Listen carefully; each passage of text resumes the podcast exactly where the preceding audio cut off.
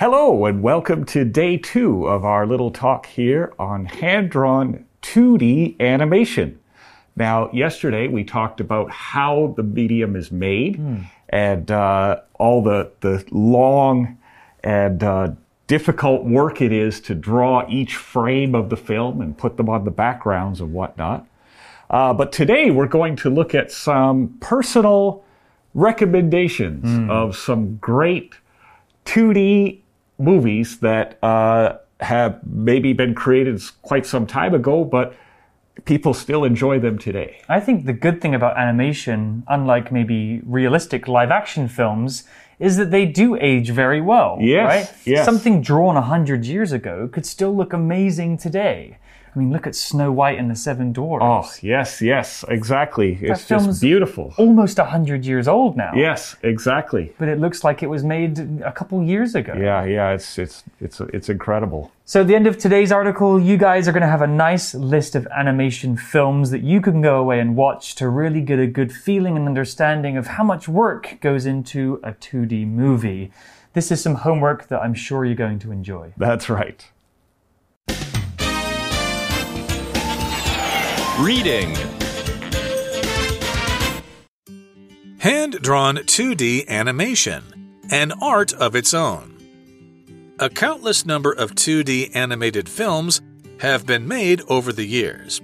Here are a few classics that are definitely worth checking out Snow White and the Seven Dwarfs, 1937. Originally, animated films were short and were usually played before the main live action movie. Snow White was the first full length animated film. This film was a big hit, proving that people would go and see a full length animated movie. The Iron Giant, 1999. Although The Iron Giant didn't sell a lot of tickets, it was widely acclaimed. It's a favorite among those who love animation. It was also the first feature film directed by Brad Bird, who would go on to direct The Incredibles and Ratatouille. Spirited Away, 2001. Hayao Miyazaki has directed a collection of wonderful films.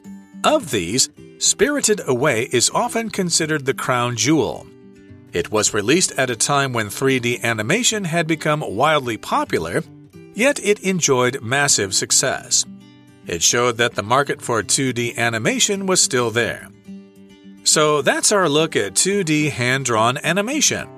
We hope you have a new appreciation for this beautiful form of art. The article begins like this A countless number of 2D animated films have been made over the years. Let's talk about some language here before we move on. A number of is a phrase that usually means more than two, but fewer than many. However, by putting the word countless in the middle of that phrase, a countless number of something, we can use this phrase to mean a lot of things. Well, why? Because the word countless is an adjective and it means there's so many of something that we can't even count it. It basically means many, many, many, many, many. For example, I have countless homework projects to finish by next week. I'm probably exaggerating there. I could probably count how many I have, but for the purposes of exaggeration, I'm saying the word countless here. We also saw the word animated, which yesterday we learned animation. It's a related word. Animated is the adjective form that describes a piece of media, like a film or a TV show that uses animation or cartoon drawings. You can have an animated movie, TV show, or an animated character. Mm hmm. That's right. The article says here are a few classics that are definitely worth checking out. So, a classic can be a noun or an adjective. In the article, it's used as a noun. And if a movie is a classic, it means it's an older movie that people still enjoy. For example, Toy Story is a movie that was made more than 25 years ago. 25 years ago, can you imagine? Uh, but people still watch it today. Uh, many songs are also called classics. You know, uh, bands like the Beatles, Queen, or Michael Jackson all have songs from a long time ago that people still enjoy today. Uh, an example sentence would be Janet buys a lot of old records. She loves to listen to the classics. Well, Janet and I have that in common. I think classics, you know, things from a, maybe a few decades ago, they're the kind of things I like to listen to or watch. Yes, you know? yes, exactly. The fact that they've survived for so many years means that they've got staying power and they're good. Yeah, right? and younger people are discovering, you know, they're new Beatles fans every every year. Exactly. Yeah, you know, so- Think of how many songs or movies have come out over the last 100 years. You know, how many movies from the 50s or 60s or 70s are actually still super popular today? Maybe not a big percentage of how many were actually released. So the ones that do still eh, enjoy popularity are classics. Yes. The article also used the word definitely, which is an adverb. Definitely means without doubt. Of course, 100% certainly. If something will definitely happen, you're 100% sure that thing will happen or that something is true. For example, Taipei is definitely the capital of Taiwan. I'm 100% sure this is true. Another example could be I will definitely go to the park tomorrow, even if it's raining.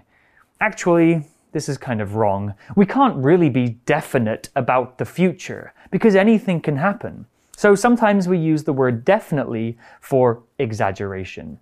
Here's an example sentence My keys definitely aren't in my apartment, so I must have dropped them outside somewhere.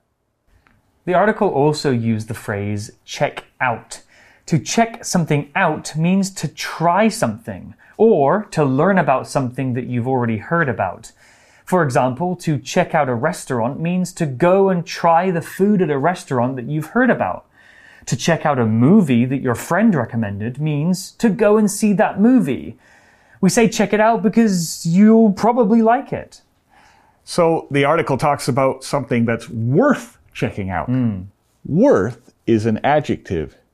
And the way it's used in the article, uh, we use it with a pattern. So we have a be verb plus worth plus the verb and ing or, or something. For example, uh, these movies are worth your time. So checking out and watching a movie takes time.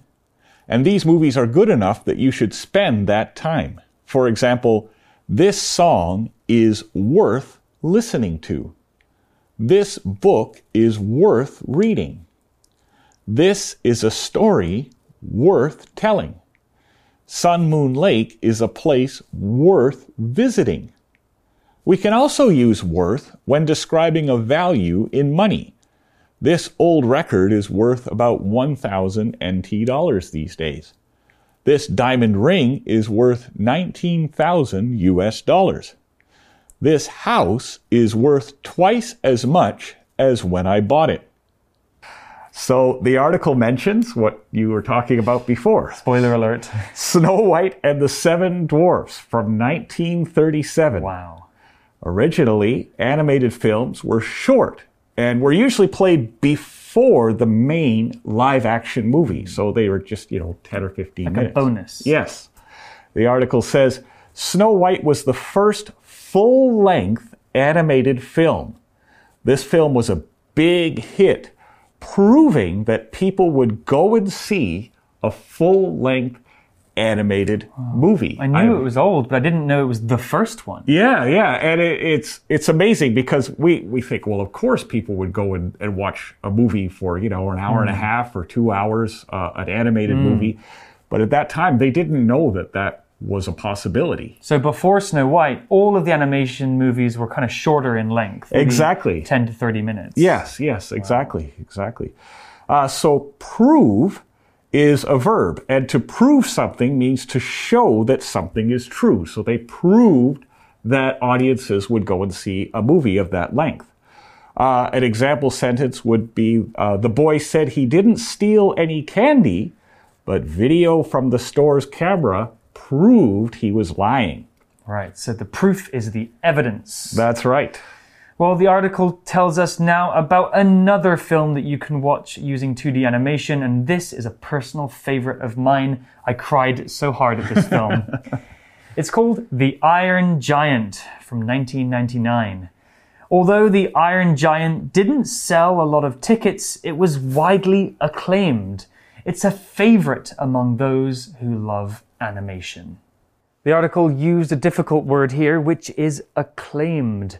Acclaimed is an adjective, and something that many people think is good is acclaimed, especially if those people are professionals or experts in that field. An acclaimed movie, for example, is a movie that almost everybody agrees is good. There are very few people that don't like it. Other things than movies can be acclaimed too, like places, books, or music. The article says it was also the first feature film directed by Brad Bird, who would go on to direct The Incredibles and Ratatouille. I've seen those too. Yes, yes, yes, me too. Uh, so to go on to do something, go on to is a phrase. Uh, it's used to describe moving on to the next step or the next thing. We often use it to describe stages in someone's job or in someone's life. Uh, for example, after high school, many students will go on to university. Good example. Why do you think so many people like The Iron Giant? I like it because I thought the story was great and very emotional, which is sometimes rare in animations. Yeah, I think it it it touches a certain nerve. Uh, there's just a certain emotional beat that it uh, manages to capture, which is not easy to do. I think a lot of films try to hit it, but just don't quite land the same way that uh, Iron Giant does. It Yeah. just gets it right. You know, because it's an animation, it's obviously not realistic in any way. Sometimes, maybe some people might feel it difficult to connect to the characters or the story because it's so fantastical, it's animated, it's so far from reality. But even though this is a story about a boy and a giant robot, you can, it still makes you feel emotional. I think I think a lot of it has to do with the way that it's drawn and the the facial anim- like the facial expressions and uh, the uh, the music. They managed to just uh, turn this this giant robot into such a a more human uh, character. More human than the humans, perhaps. That's right. It's a great film. If you haven't seen The Iron Giant, uh, Iron Giant, obviously we highly recommend it. but be careful, it's sad.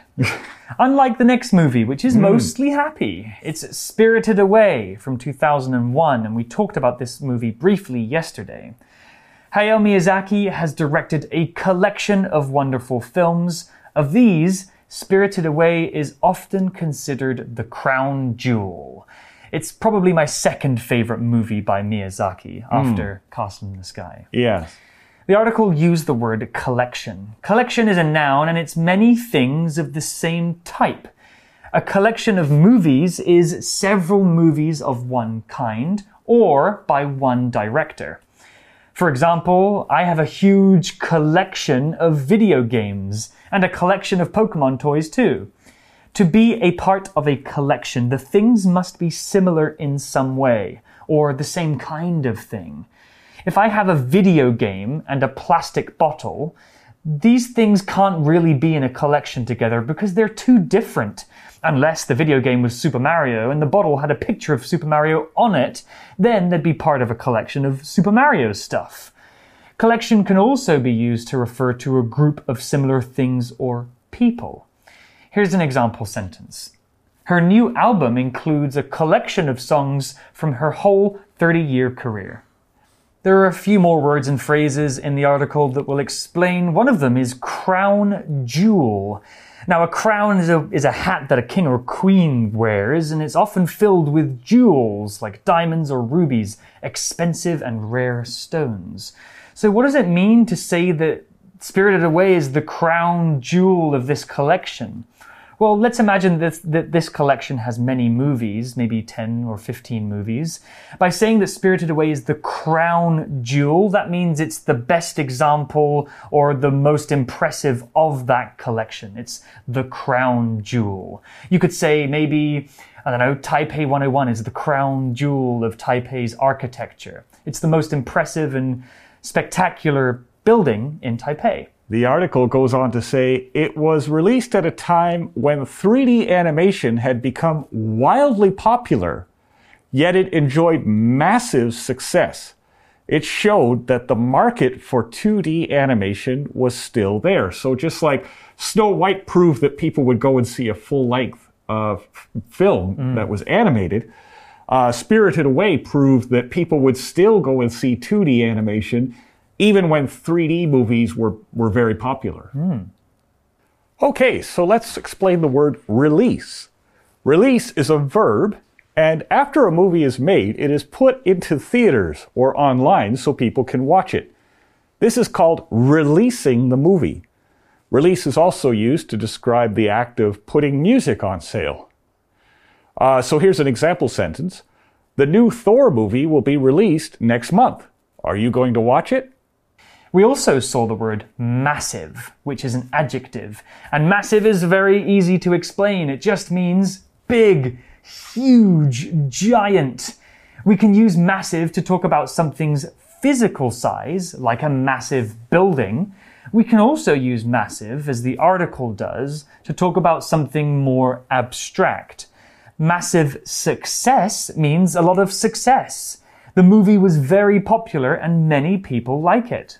Yes, like me. Like you. Many people like Jonathan. Me too. well, back to the article. It says So that's our look at 2D hand drawn animation. We hope you have a f- new appreciation for this beautiful form of art. Well, I certainly do. Yeah, yes, yes. Knowing how much work goes into this medium really mm. makes me appreciate these movies more. Now, appreciation was the word used in the article, which is the noun form of appreciate. Appreciation means recognition and enjoyment of the good qualities of someone or something. The verb to appreciate means to recognize the good things about something. I appreciate good Japanese food. Mm. I know when the food is good. I enjoy the flavors and textures and the skill that it takes to make. So appreciate is the appreciation is the noun form. You can have appreciation for something you think is really good. We often appreciate things that take a lot of time or skill to create, like art, movies, music, food, or even people. Here's an example sentence. I have a lot of appreciation for our teacher, Mr. Roberts. He works really hard to help every student reach their goals. And I appreciate that Reese is here to help me uh, do this video. Absolutely. I appreciate you too, Jonathan. and I especially appreciate all of the animators that go into making some of our favorite movies. That's right, time. yes, especially. You must be very passionate about animation if Yes. you are to write this article. Yes, yeah, it was a pleasure to write it. Yeah, I'm going to go and watch some of those movies all over again. Yeah, me too. well, that's all we have for this two day article about animation. Let's go to our For You chat question. For You Chat. Today's For You chat question is this. You are asked to write a story for a new 2D animated movie. What is the story about? Time to get creative, Jonathan. All right. Well, actually, that's the, one of the best things I think that is great about animation is that you, anything you can draw, you can make a movie about. Right. You know, there's really no limits to what you can do. Now, it's quite common in, in animated movies to have animals as the main characters. And one of my favorite animals is the Chihuahua. The dog? Yes, The small yappy dog? That's your favorite dog? that's right. That's right. So, uh, my idea for an animated movie would be to make a movie about Chihuahuas, but it's got to go a little further than that because you're not just limited in who stars in, in the movie. You're you're you're unlimited in where the movie can happen because again, anything you can draw. So I think instead of just having Chihuahuas uh, in a park or Chihuahuas in a house, I would take the Chihuahuas and put them in space. So my story would be about Chihuahuas in space. Chihuahuas in space. That's right. I think I can say safely, Jonathan, that that story has not been done before. You're the first person to ever think of a movie about Chihuahuas in space. Okay, I'll go to Hollywood and pitch it. Astronaut Chihuahuas is Jonathan's great idea for an animated movie. And as Jonathan explained, there are no limits when it comes to animation because if you can draw it, it can be real. Well, that's all the time we have. You can think about this too. Maybe you can create a storyboard with your classmates for a cool new animated movie, draw some characters and the setting as well. That's all we have. We'll see you next time. Now go away and watch some movies. Vocabulary Review Classic. This novel is a classic. I can't believe you haven't read it. It's one of my favorites. Definitely. Mark's race times have definitely improved this year. He is much faster now. Prove. To prove you have passed your exam, you can show us your exam paper. Collection. There is a large collection of people outside the store, all waiting to buy the latest iPhone. Release. When the album The Velvet Underground and Nico was released in 1967, it wasn't popular. However, now many people love it. Appreciation. Tony has an appreciation for good food, so he loves to visit lots of popular restaurants. 智慧小补帖。 Acclaimed. Massive.